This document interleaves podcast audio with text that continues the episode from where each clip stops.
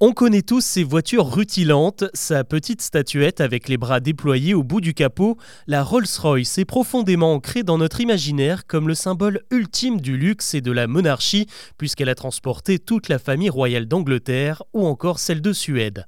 Mais à part ça, que reste-t-il de l'empire Rolls-Royce en 2023 Car finalement, à moins d'être un fan invétéré ou un milliardaire, c'est une marque que nous connaissons assez peu car on n'en croise pas tous les jours sur la route et parce que le cœur de son activité échappe en réalité au grand public. Déjà, il faut savoir que l'entreprise britannique fondée en 1906 n'est pas vraiment spécialisée dans l'automobile. Alors oui, elle a commencé par fabriquer des voitures, mais très vite, c'est la conception de moteurs toujours plus performants qui a pris le pas dans les usines de Derby dans le cœur industriel de la Grande-Bretagne. Et les affaires ont surtout explosé pendant la Seconde Guerre mondiale lorsque Rolls-Royce a mis au point le moteur Merlin, une véritable bête qui est venue équiper les fameux Spitfire de la Royal Air Force pour rivaliser avec l'aviation allemande. Ce petit bijou est tellement performant qu'il a bluffé les Américains qui l'ont eux aussi adopté pour mettre au point le P-51 Mustang, le meilleur avion de chasse du monde à l'époque.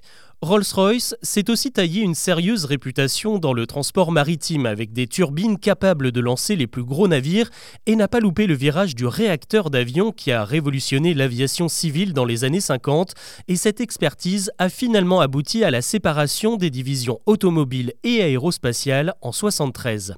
Problème, le marché du moteur d'avion a rapidement évolué avec l'émergence de nouveaux acteurs comme l'américain Pratt Whitney, le chouchou de Boeing ou encore du français Safran qui a su séduire Airbus.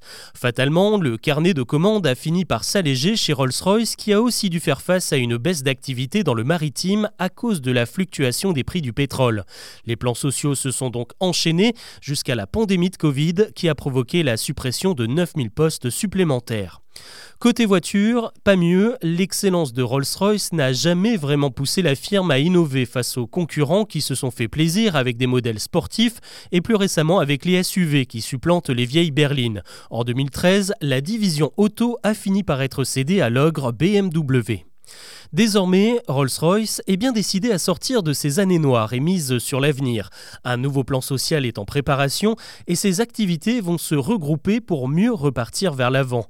Le constructeur annonce la remise en route de l'Ultrafan, le plus gros moteur d'avion au monde qui devrait prendre les airs dans quelques mois. Il fonctionnera avec un mélange de kérosène et de carburant de synthèse qui émet 75% de CO2 en moins.